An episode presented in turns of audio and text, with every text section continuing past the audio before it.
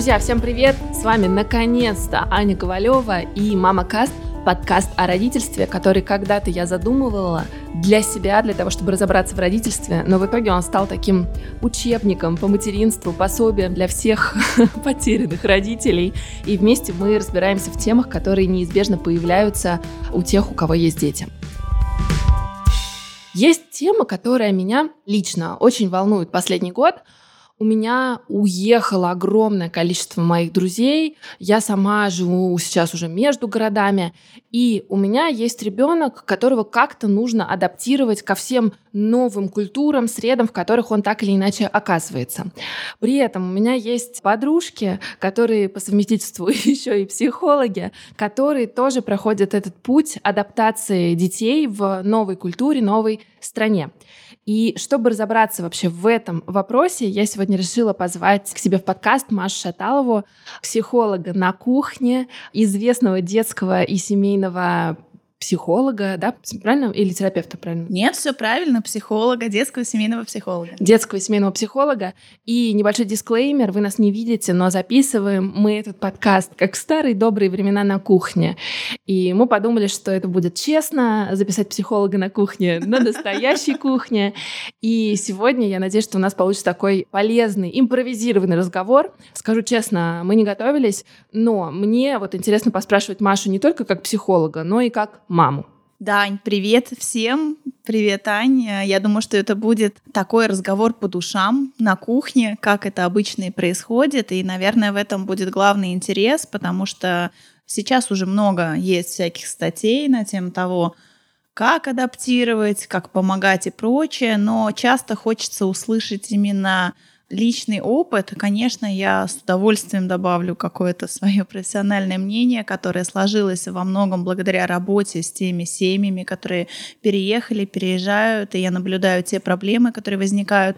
И, конечно, я поделюсь тем, как это переживаем мы. У меня две дочки, которые пошли здесь в школу, и это тоже путь.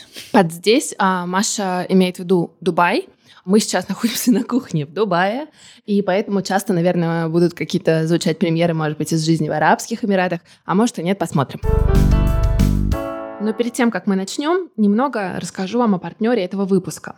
Сегодня это моя любимая Растишка, бренд молочных продуктов с 20-летней историей, разработанный специально для детей и обогащенный кальцием и витамином D. Но о Растишке подробнее я расскажу в середине этого выпуска, а мы возвращаемся к разговору. Маш, первый вопрос к тебе. Расскажи, пожалуйста, сейчас о себе, сколько времени вы уже находитесь в Дубае и как вы вообще тут оказались? Вы планировали семьей переезд в Дубай или это абсолютно импровизированная история, которая вдруг возникла в жизни? Мой муж работает в международной компании уже, наверное, лет пять. И время от времени нам предлагали переезд, потому что это хороший, интересный опыт, как для человека, который работает там, в той или иной профессиональной области, так и в целом это интересно. В общем, его компания это очень поощрялась. Несколько раз нам предлагали приезжать в разные локации, а, но мы так и не решились за эти пять лет. И только в сентябре, когда мы оказались а, в ситуации, в которой оказались, в общем, все люди, а, наши соотечественники, и нужно было решать, хотим мы остаться или хотим мы уехать. Но по большому счету мы не думали. Мой супруг сказал о том, что он пока не готов возвращаться. Я его поддержала. И он стал смотреть варианты по э, релокации. Э, компания его сказала, наконец-то, наконец-то вы решились. А, вариантов здесь, в Дубае, не было, но а, все стало складываться удивительным образом.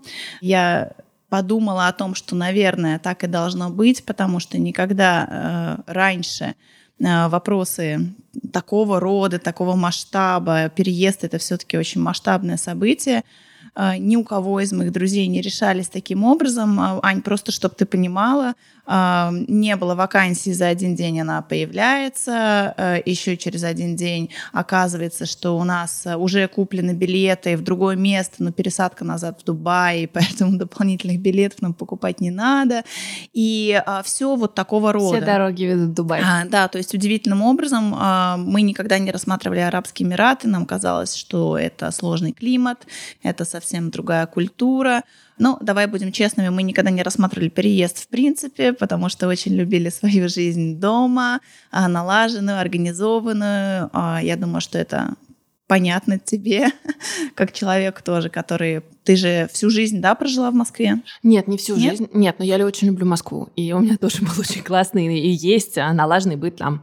Но Москва классный город для жизни. Вот, поэтому, отвечая на твой вопрос, это было не запланировано.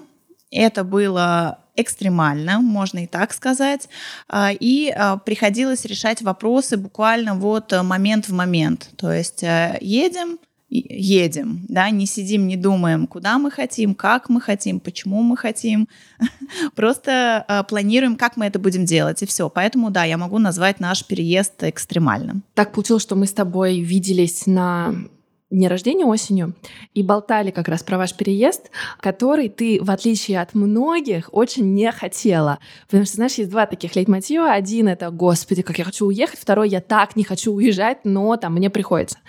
Мы еще болтали, я помню, что я тебе говорила, что очень хорошо, что ты находишься на эмоциональном дне, потому что дальше падать некуда, у тебя низкие ожидания, и это хорошо. У меня вопрос к тебе как к маме. У тебя же двое дочерей. Как ты готовила их к тому, что вам в жизни предстоит такой новый, серьезный трансформационный этап? А, да, получается так, что муж уехал в сент... не то, что уехал, не вернулся в сентябре. И у нас еще было некоторое время, мы запланировали наш с детьми переезд на декабрь. Э, для того, чтобы старшая могла закончить четверть, э, чтобы мы могли собрать вещи, э, ну и решить какие-то другие мои рабочие вопросы и прочее, прочее. А, и действительно, у нас было это время, его было немного, буквально несколько месяцев, но это как раз то время, когда у меня была возможность подготовиться немного самой и подготовить детей. А, первая реакция, когда я им сказала, что мы а, поедем пожить э, в другое место, а, они а, расстроились. Ну, скажем, старшая понимает все лучше, и она плакала, как же друзья, как же школа. Но это совершенно естественная, нормальная реакция. И огромным а, огромной мотивацией, конечно, для них было то, что они едут к папе, потому что папа переехал уже раньше, и у нас очень теплые отношения в семье, у них очень хорошие близкие отношения с их папой, поэтому это, конечно, перевешивало все, и мы обсуждали много, говорили о том, как мы будем поддерживать отношения с друзьями, как мы а, будем созваниваться, как мы будем общаться. У моих детей не было мобильных телефонов, это была принципиальная позиция, и а, старший пообещали, что у нее появится смартфон как раз для того, в том числе для того, чтобы общаться с теми друзьями, которые у нее уже появились э, в России, в Москве. Не зря все-таки она переехала, да? Появился а, и у нее появилась еще одна такая, да, материальная мотивация, но это, конечно, не ключевое. Ключевое то, что она поняла, что она не теряет все то, что у нее есть в России. Мы говорим про родственников, про друзей, и даже а, в какой-то мере про обучение, про ее школу, которую она тоже успела полюбить. Она вот сейчас во втором классе, и здесь во втором классе, и в России, в Москве тоже была бы во втором классе. Потому что часть из этого мы взяли сюда с собой. Но возвращаясь к первой части вопроса, да, э, на самом деле я часто здесь вспоминала нашу с тобой э, последнюю московскую встречу, когда мы говорили вот об этих ожиданиях. И я тоже считаю, что реалистичные ожидания, скажем, реалистичные ожидания в том смысле, что переезд это всегда непросто. А, даже желанный переезд. И параллельно с нашими изменениями я наблюдала переезды моих друзей, подруг. Действительно, огромное количество людей совершили эти изменения в своей жизни. И те, кто э, были на таком суперподъеме, да, все бросаем, уезжаем, все, наконец-то, ура, класс, им пришлось немножко эмоционально действительно падать э, по той причине, что переезд все равно связан у кого-то просто с бытовыми сложностями. Все организовать, найти для детей, для себя, элементарно разобраться, не знаю, где покупать продукты, а, да, как все устроено с точки зрения документов. И э, те, кто были в эйфории э, вот в момент отъезда, кто-то из них, э, ну так, немножко, да, споткнулся и немножко упал в этом своем эмоциональном состоянии. Кто-то упал очень сильно, И у меня даже есть пример, когда там моя близкая подруга, она вернулась сейчас в Москву, она говорит, да я понятия не имела, что я так люблю, что для меня так значима и важна моя жизнь здесь. И, ну вот она как раз уезжала в такой эйфории, она сказала, для меня этот опыт очень ценен, очень значим. Она не жалеет о том, что вот они, получается, несколько месяцев провели в путешествиях, там, посмотрев разные страны, пожив в разных странах.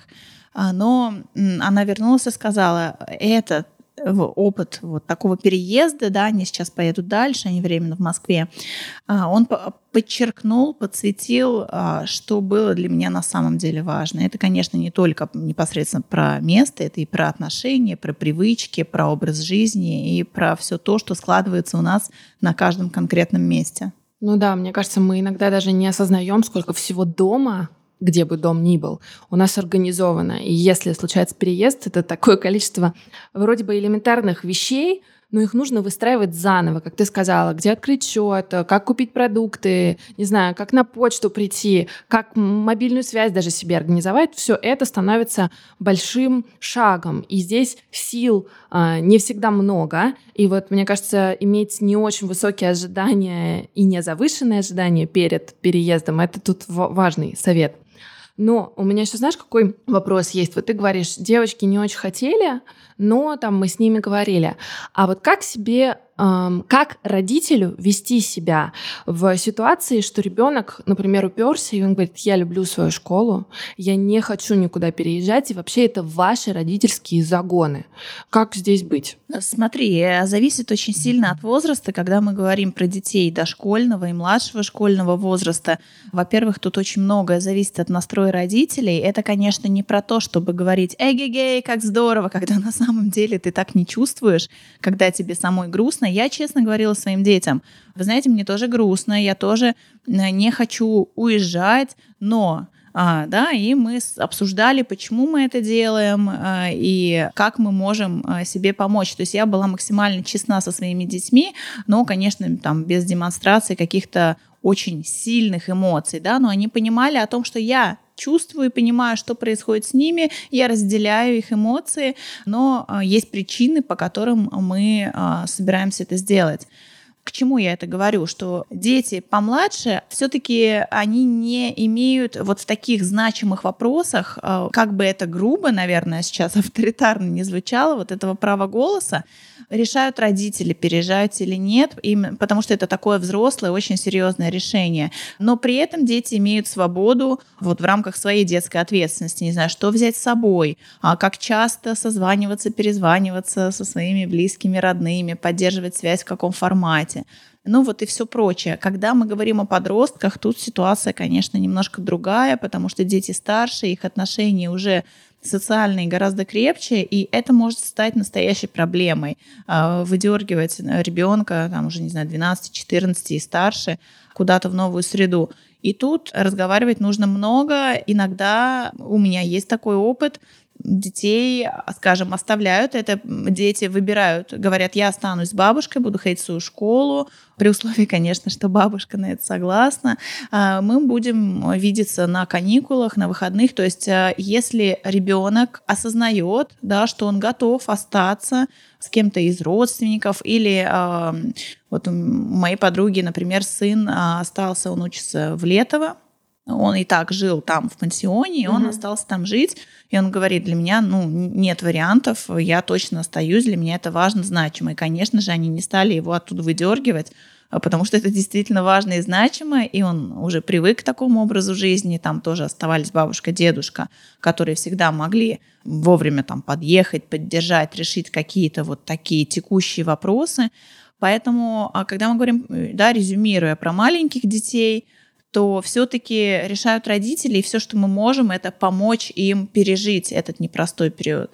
Что касается детей постарше, здесь уже сложнее, здесь нужно взвешивать все за и против, и, конечно, учитывать мнение ребенка, ну, при условии, что эти возможности есть, потому что не у всех есть а, бабушки, дедушки да, а, или другие родственники, которые жить. готовы взять эту ответственность на себя, и а, не везде есть опция вот этого пансиона, и, может быть, ребенок хочет остаться, но только в тех условиях, в которых он так жил, поэтому это очень индивидуальная история, да, но если вот мы говорим про а, детей маленьких, и ко мне приходят клиенты, а, говоря о том, что что делать, мы не можем понять, ехать, не ехать, ребенок отказывается. Тут э, я вижу перевернутую такую иерархию, потому что ну, такого рода вопросы, еще раз, все-таки решают взрослые. Это серьезный вопрос, это ответственность не для ребенка. Ой, мне кажется, это очень важно мне услышать, а, потому что, ну, я не могу сказать, что я переехала, я просто много времени провожу в Дубае в этом году.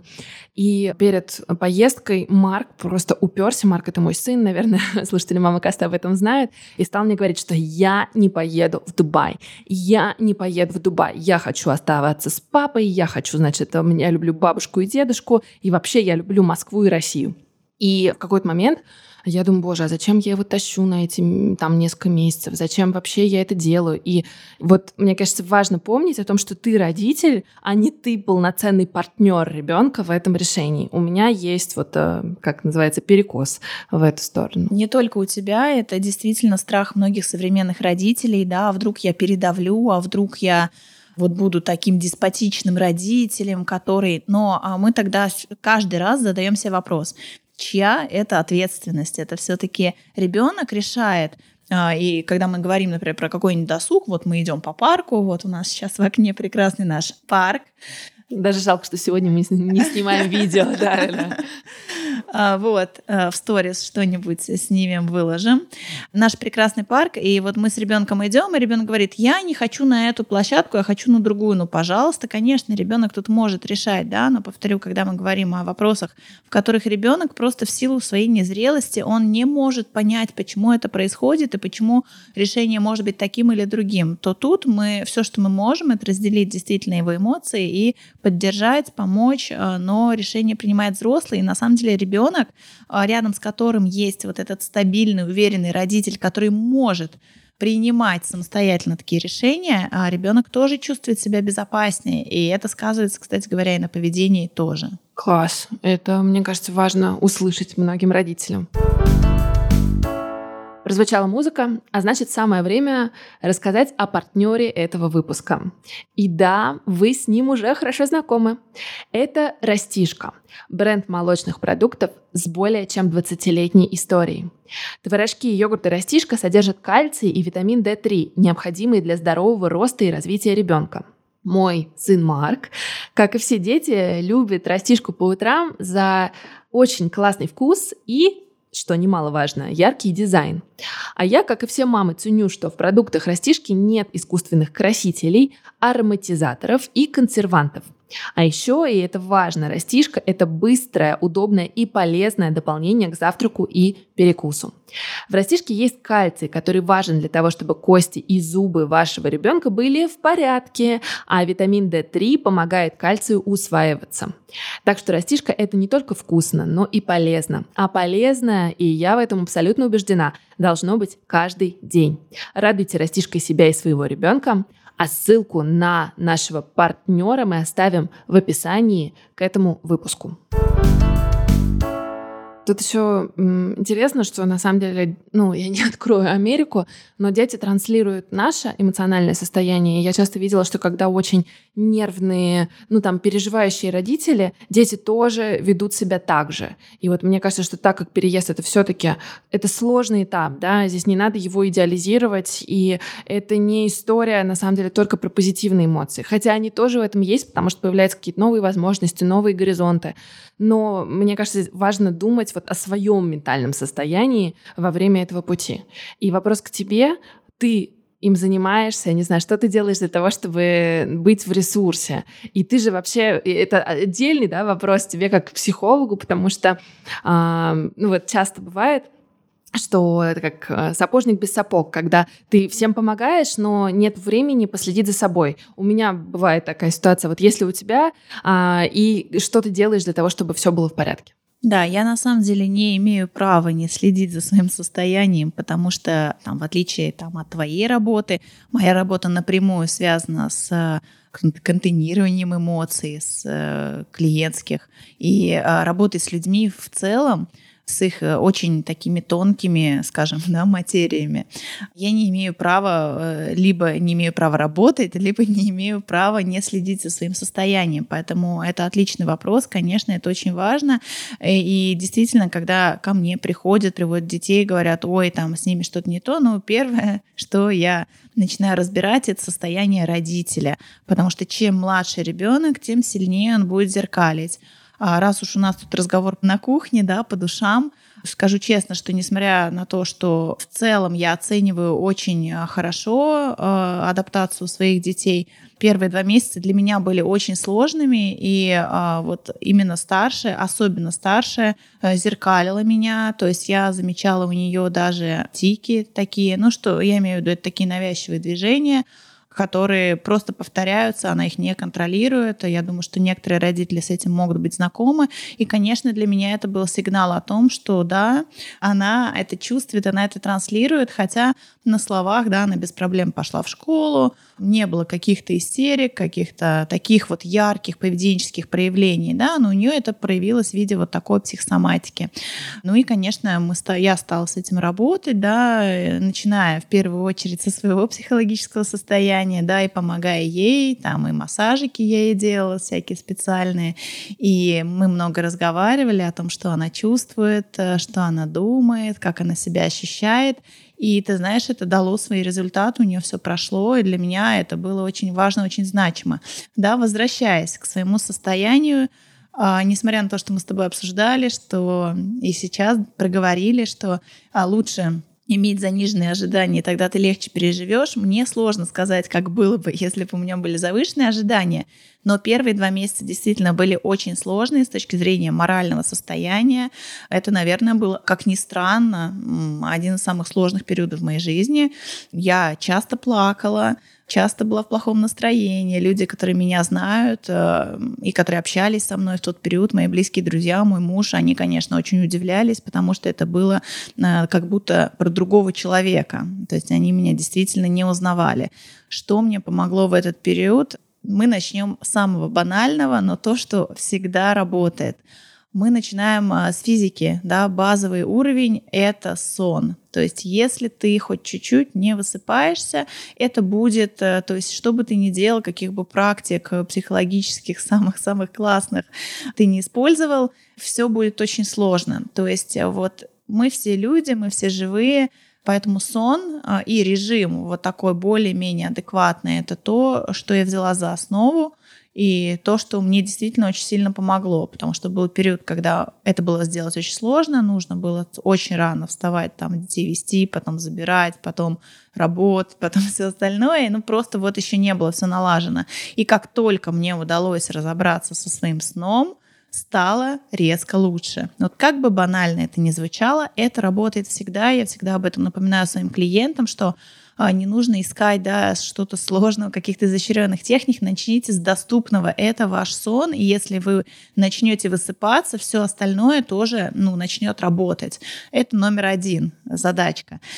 Потом, конечно, психотерапия, помощь психолога, и сам психолог это не исключение. И э, я часто говорю о том, повторяю, что у любого психолога должен быть свой психолог, также должна быть супервизия, если идет работа, да, это разные вещи. Если мы говорим про личного психолога, это свои вопросы, супервизия – это разбор клиентских случаев, если возникают какие-то сложности, вопросы. Ну и в целом это всегда очень полезно, это обмен опытом, это все очень важно, особенно в такие кризисные периоды. Это второй момент. А третье – это налаживание вот какого-то быта, режима, расписания, чтобы тебе было понятно, что зачем идет. А, потому что когда ты находишь, обнаруживаешь себя в новом месте, часто возникает ступор. Так, а, что мы вообще сейчас делаем, из чего состоит моя жизнь?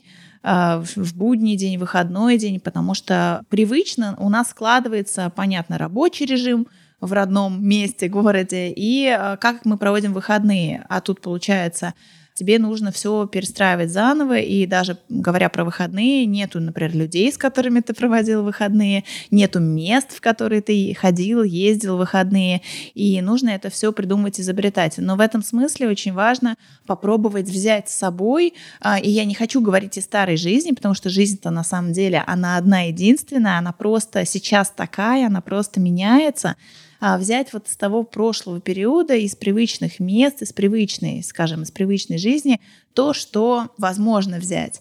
То есть если была традиция, а, например, пройтись с собакой погулять перед сном, вот пусть это сохранится. Если была привычка а, с утра выпить кофе на балконе. Ну, я сейчас фантазирую, у всех это может быть э, разные привычки.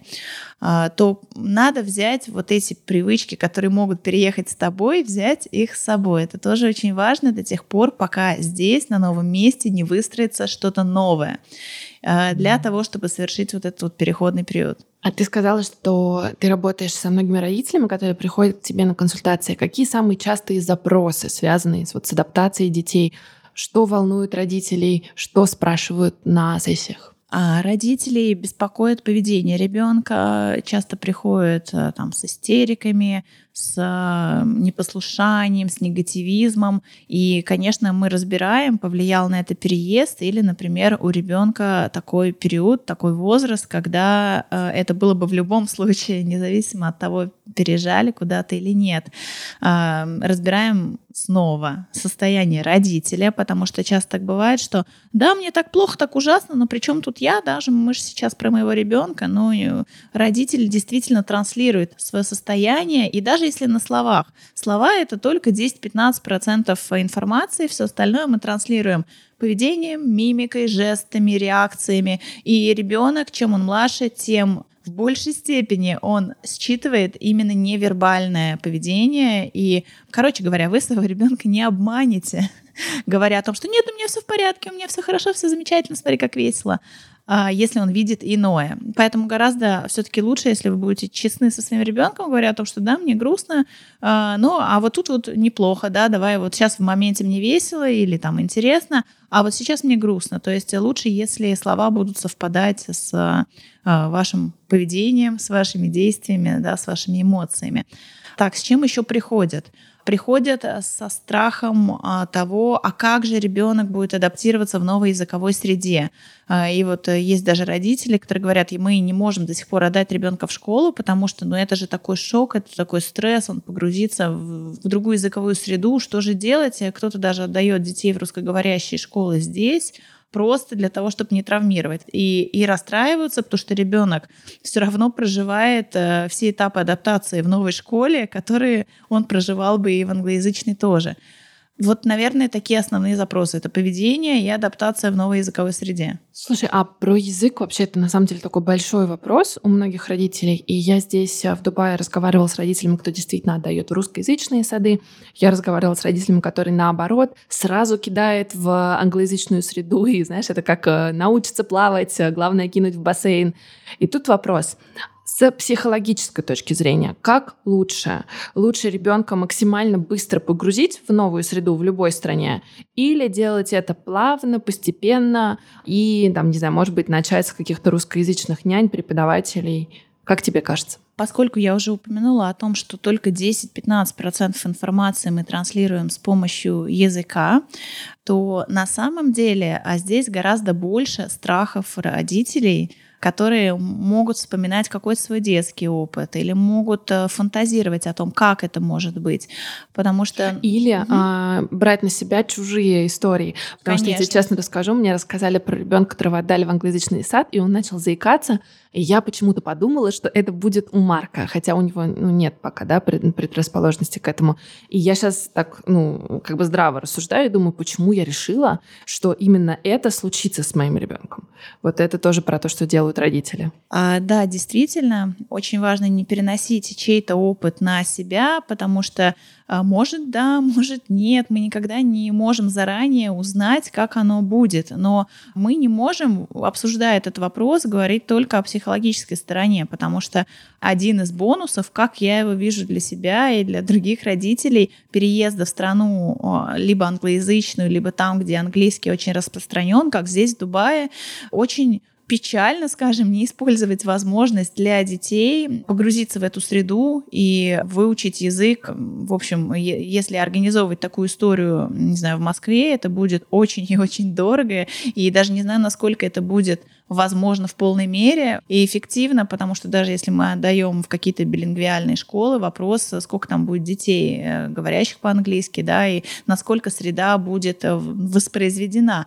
А, ну, ты знаешь, что здесь, именно здесь, в Дубае, сейчас э, в каждом классе, в каждой школе очень много русских детей, где-то больше, где-то меньше, поэтому адаптация становится проще для русскоязычных детей, они находят себе людей, детей, с кем они могут разговаривать на родном языке. Конечно же, не в каждой стране так, но сейчас много где. Но возвращаясь к вопросу, независимо от того, куда идет ребенок э, в новую школу, русскоязычную, англоязычную, ему нужно будет адаптироваться. Соответственно, а, может быть лучше один раз пройти эту адаптацию, учитывая все бонусы, да, погружая ребенка сразу в англоязычную среду. И тут еще раз я напоминаю о том, что только 10-15% а, информации мы передаем с помощью языка. Что это значит? Что дети смогут играть и общаться еще до того, как они освоят даже а, какой-то вот базовый а, бытовой язык.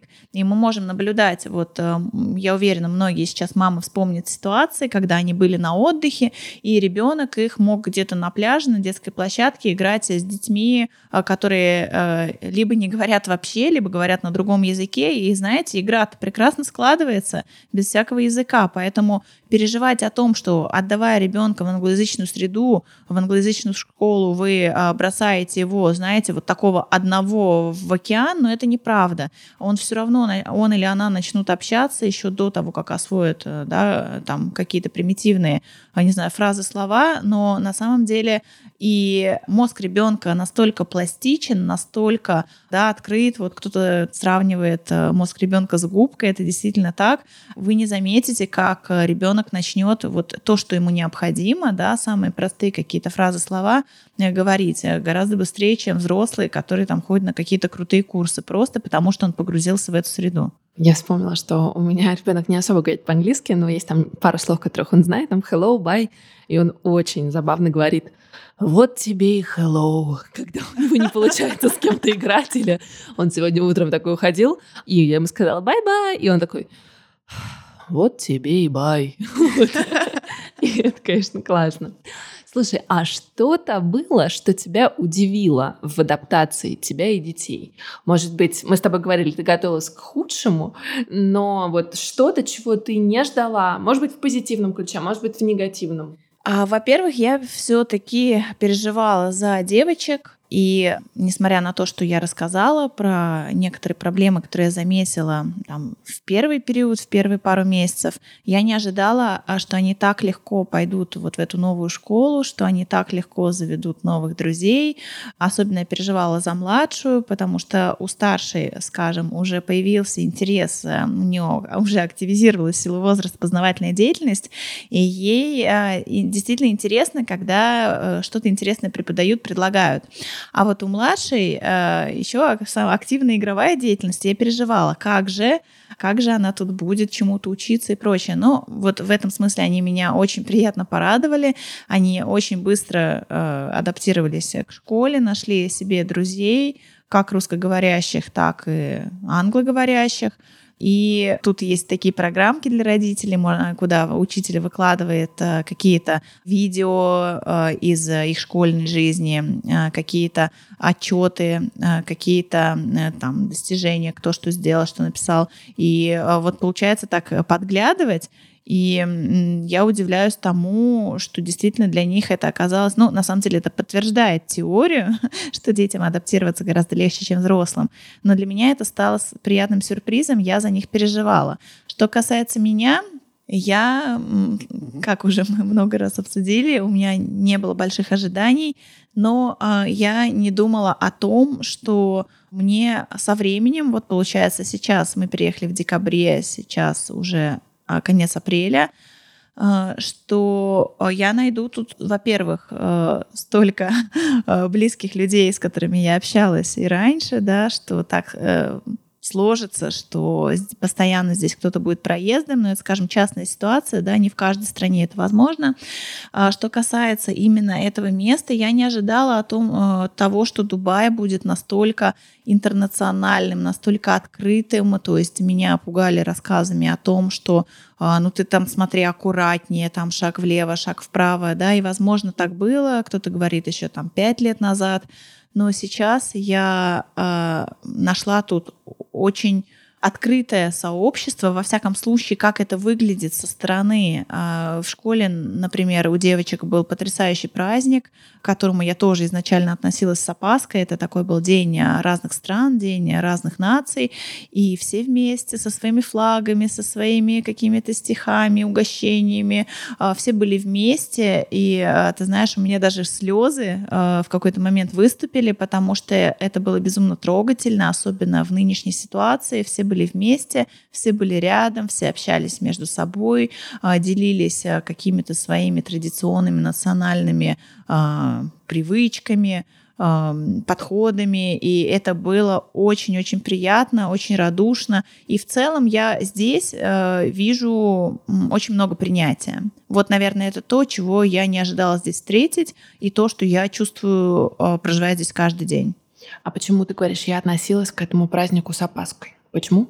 А, я думала о том, а, ты знаешь, много есть на самом деле, помимо того конфликта, который есть э, там в нашей стране, есть э, и другие всякие региональные конфликты, и, а, но там участвовали абсолютно все страны, да, там вообще представлено в школе больше ста национальностей, ну, понятно, что не все, но большая часть из них принимала участие в празднике, и я не понимала, да как, как они вот будут рядом, как они будут вместе, то есть э, можно к этому стенду подходить или нельзя, да, там, или тебя отправят, там, развернут, там, давали такие паспорта, куда ты ставишь штамп при посещении каждого, mm-hmm. э, каждого уголка, каждого стенда. А, и, конечно, вот эти мои опасения, конечно, созданные, наверное, внутри там, моей культуры, а, они развеялись, потому что это было супер открыто, супер доброжелательно, и была такая общая атмосфера принятия и дружбы. А, знаешь, такой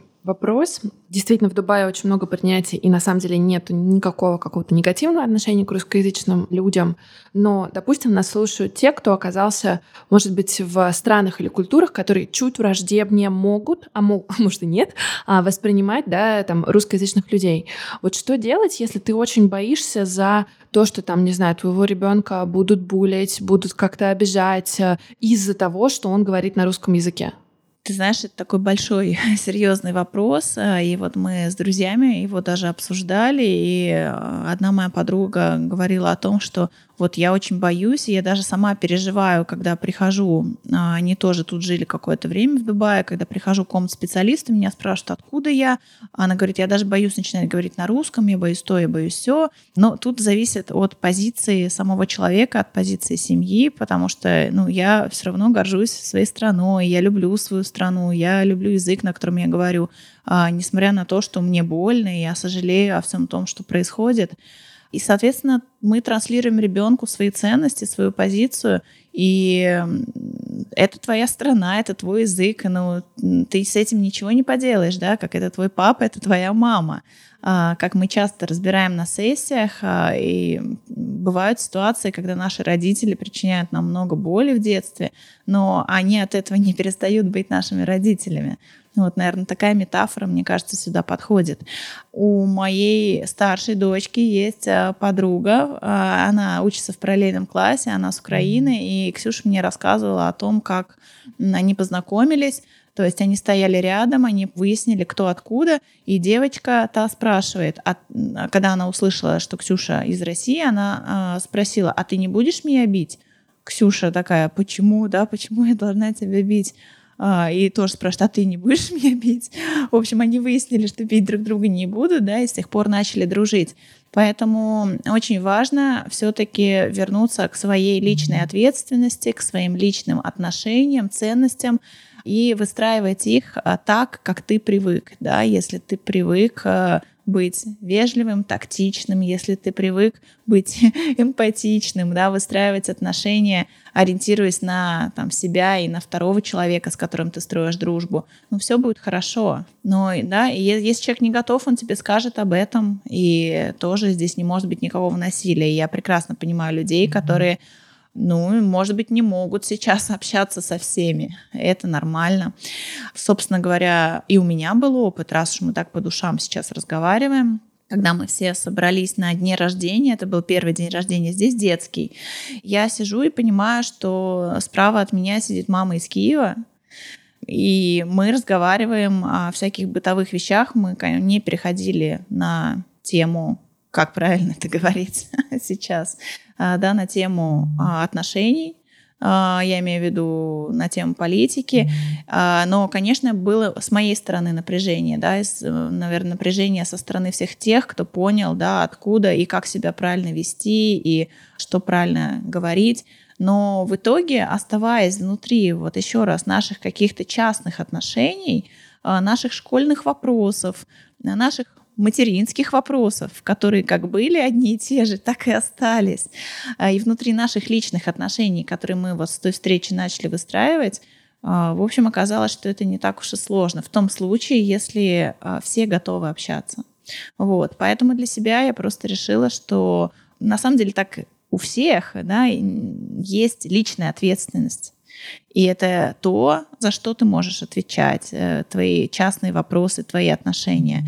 И это все, что ты можешь сделать сейчас. Я, пока ты говорила, вспомнила, что хотела сказать, что в ваша семья входит довольно маленький процент тех, кто переехал со школьниками. Я смотрела вот эту разбивку, и самое большое количество людей среди переезжающих — это либо пары без детей, либо пары с максимум с одним дошкольным ребенком. А с школьниками очень многие боятся переезжать, видимо, потому что очень сложно и дорого да, перестраивать быт очень мало а, женщин, которые с детьми одни переезжают. Ну, я думаю, тоже даже по финансовым, в принципе, причинам. И, наверное, это просто тяжело решиться на это. Вот. Но интересно, что вот вы входите в небольшую категорию, хотя интересные факты. Ты знаешь, я не видела эту статистику. У меня, наверное, фокус просто на семьях с детьми.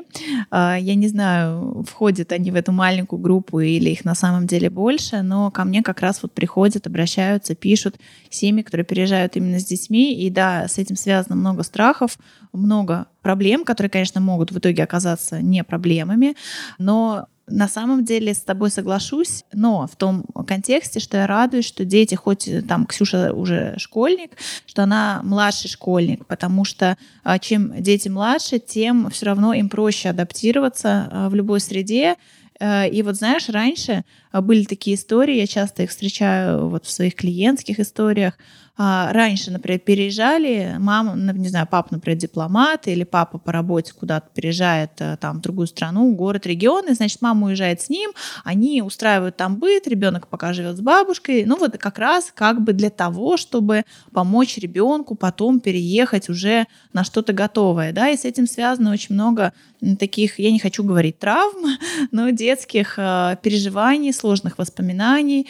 К чему я это говорю? Что а на самом деле, чем младше ребенок, э, если он рядом со своими значимыми взрослыми, как правило, это мама, папа, где бы он ни оказался, э, в другом городе, в другой стране, на другой планете, не знаю, даже в каких-то сложных, в какой-то сложной ситуации, если он рядом со своими значимыми взрослыми, для него это окей.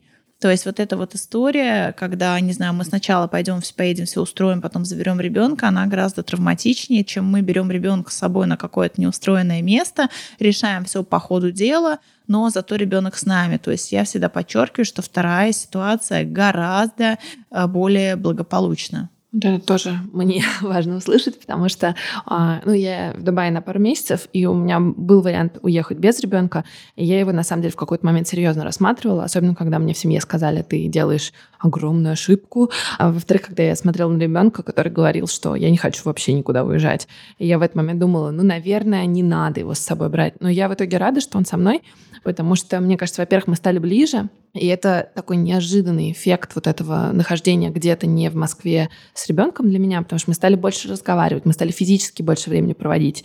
А он мне впервые сказал, что он меня любит. И у нас вчера был дико смешной разговор вечером. Мы каждый день говорим друг другу, я тебя люблю. Он такой, я тоже. Ну, он крутой, он, я тоже. И я ему говорю, ты мне сегодня не сказал, что ты меня любишь. И он поворачивается и говорит, вообще-то ты мне тоже не сказала, что ты меня любишь. И я такая, о, какая милота. Да. А, смотри, мы просили твоих подписчиков задать вопросы, которые а, их волнуют в данной теме. Может быть, есть какие-то вопросы, на которые мы не ответили, и которые хочется вот в рамках этого разговора поднять? А, мне кажется, мы ответили на вопрос про язык. Стоит ли сразу погружать ребенка в среду, или же лучше а, сохранить, э, например, удаленку московскую. А, но видишь, тут вопрос был именно про московскую школу, а не про то, чтобы в русскоязычную отдавать. А я тоже поделюсь нашим опытом. Нам удалось. Ой, спасибо большое нашей замечательной школе, нашему замечательному директору Татьяне Дмитриевна. Спасибо вам большое. Благодаря которым удалось э, договориться. Э, и для меня так спокойнее. Я не думаю, что это обязательная история была и что это там необходимо. Но мне, например, спокойнее, и мне кажется, это повлияло тоже на детскую адаптацию, удалось сохранить занятия с учителями, с классными руководителями. В нашей школе, в нашем классе их было две э, по русскому языку, по математике. И вот русский язык и математика Ксюша продолжает на удаленке, но это всего два раза в неделю по часу. Э, то есть всего там 4 часа, и при этом она вот сразу пошла в англоязычную школу. Таким образом, э, как мне показалось, мы попробовали сидеть на двух стульях в том случае, если встанет вопрос о возвращении там, со временем в московскую школу, и что мне не нужно будет каждое лето переживать о том, так, а может быть, нам надо догнать вот по там российской программе, ну, потому что математика, возможно, я просто пока еще не, не разобралась полностью, а, будет совпадать по программе но русского языка здесь точно не будет. И э, если мы говорим про бытовой язык, понятно, он поддерживается в семье, но э, да, все остальное тоже имеет значение, даже при поступлении в какие-то другие школы, а, например, в то же Летово, да, нужен хороший русский язык, в том числе там, грамматика и все прочее. Вот, поэтому э, мне показалось, что удалось здорово организовать. И если возможность есть, не тянуть всю российскую программу, потому что тянуть всю онлайн-школу российскую еще идти здесь, ну, на мой взгляд, это чрезмерная нагрузка для ребенка, которая абсолютно не нужна, и она только усугубит адаптацию. Но если есть желание такое и возможность сохранить а, коммуникацию и занятия с какими-то преподавателями из, а, скажем, с прошлого периода, то, наверное, это будет в плюс. Со временем они могут уйти, и это тоже будет нормально. Вот, то есть э, такой ответ на вопрос про то, сохранять ли вообще удаленную школу российскую. Угу. Так, и а, второй вопрос. Сейчас я еще раз открою вот это окошко, куда все писали. А, про то, что девочка 6,5 лет просится в Москву, потому что это мой родной дом, хотя на месте все нравится. А, школу любит, когда просится, не плачет, просто говорит об этом. А, ну, здесь вопрос как такового нет, просто прокомментирую, как вот я вижу эту ситуацию. Ребенок, большой молодец, говорит о своих чувствах, потому что такое бывает, что ребенок подстраивается под ожидания своих родителей. Если родители транслируют, что нет, переезжать это очень здорово, здесь нам гораздо лучше и прочее, прочее. Да, это ребенок, желая, скажем, следовать за своим родителям, желая отвечать его ожиданиям, будет говорить, да, да, мне все нравится хорошо, но поскольку не будет так чувствовать, а все это будет вылезать как раз либо в психосоматике, либо в поведении. Вот, поэтому это очень здорово, что ребенок открыто и честно говорит, хочу домой, то там мой дом. Это может быть больно слышать родителю, но зато это честно и откровенно, и все, что мы можем, это разделить чувство ребенка и сказать, ты знаешь, я тоже хочу домой, или если я не хочу домой, сказать, я тоже скучаю, да, по тому периоду, как у нас было здорово там в нашем доме или в нашем детском саду или на, в нашем парке, на детской площадке. А, а давай не знаю, позвоним, например, э, там бабушке, или а давай позвоним там нашим друзьям по видео. Там огромная радость на самом деле, что мы живем во время, когда есть все эти технологии, и нам не нужно отправлять письмо ждать, пока оно дойдет от руки, да, потом получать, конечно, это, это больно, это большая дистанция. Сегодня мы в любой момент можем позвонить, написать, и это очень поддерживает, во всяком случае, меня. Интересно будет, да, услышать, как это для других, но я думаю, что это для всех поддерживающая история.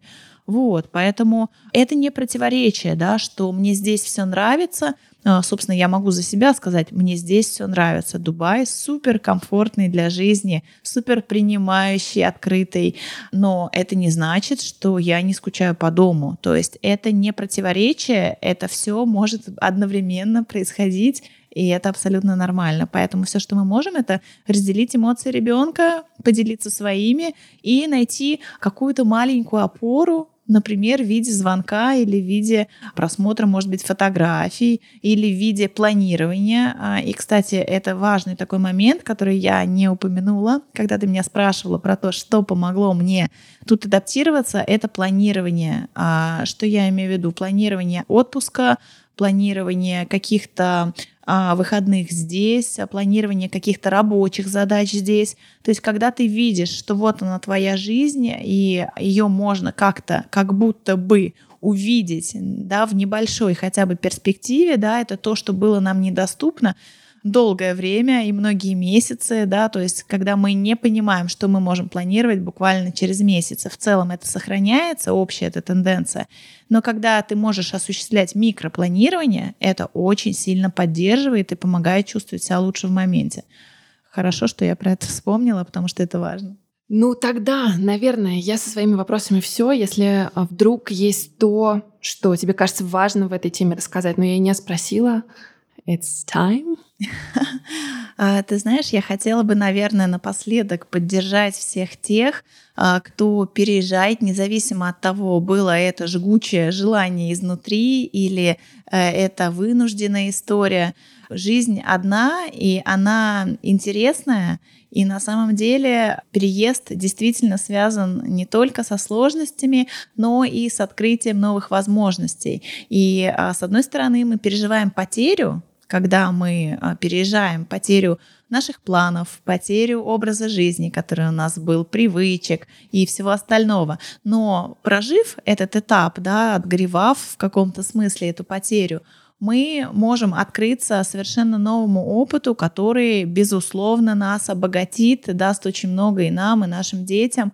И э, бабушка моего мужа, э, ей уже 90 лет, э, дай бог ей здоровья, она часто говорит, Маш, если б я знала, что я столько проживу, я бы тоже, как и вы, везде ездила, пожила там, пожила сям, я бы не выходила так рано на пенсию. Я говорю, Евгения Николаевна, спасибо вам большое за эти слова.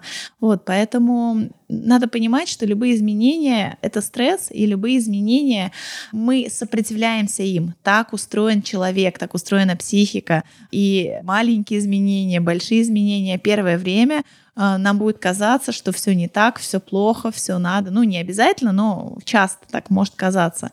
Но надо этот период пережить, переждать и быть готовым к тому, что в один день вы проснетесь и подумаете, ух ты, а здорово-то как, а как интересно.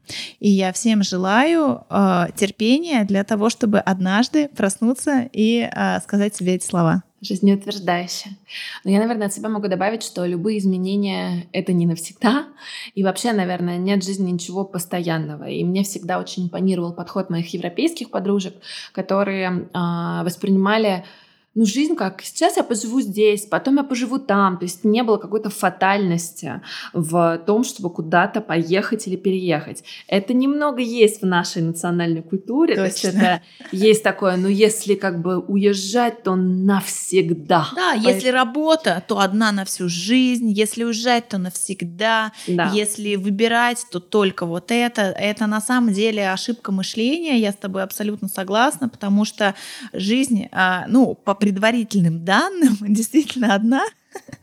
Вот, но... Ходят слухи. Да, ходят слухи. Но то, как ты проживешь эту жизнь, насколько, да, она, не знаю, будет насыщенной, интересной. Ведь ты знаешь о том, что в детстве, давай вот прям чуть-чуть маленькое такое отступление интересное, а, считается, что чем ты младше, тем, скажем, длиннее у тебя может течь день, месяц, да, потом ты становишься старше, и как будто бы все происходит. А, ну, собственно, по-моему, ты недавно про это выкладывала сторис, или это была не ты? Может, и я, я не помню.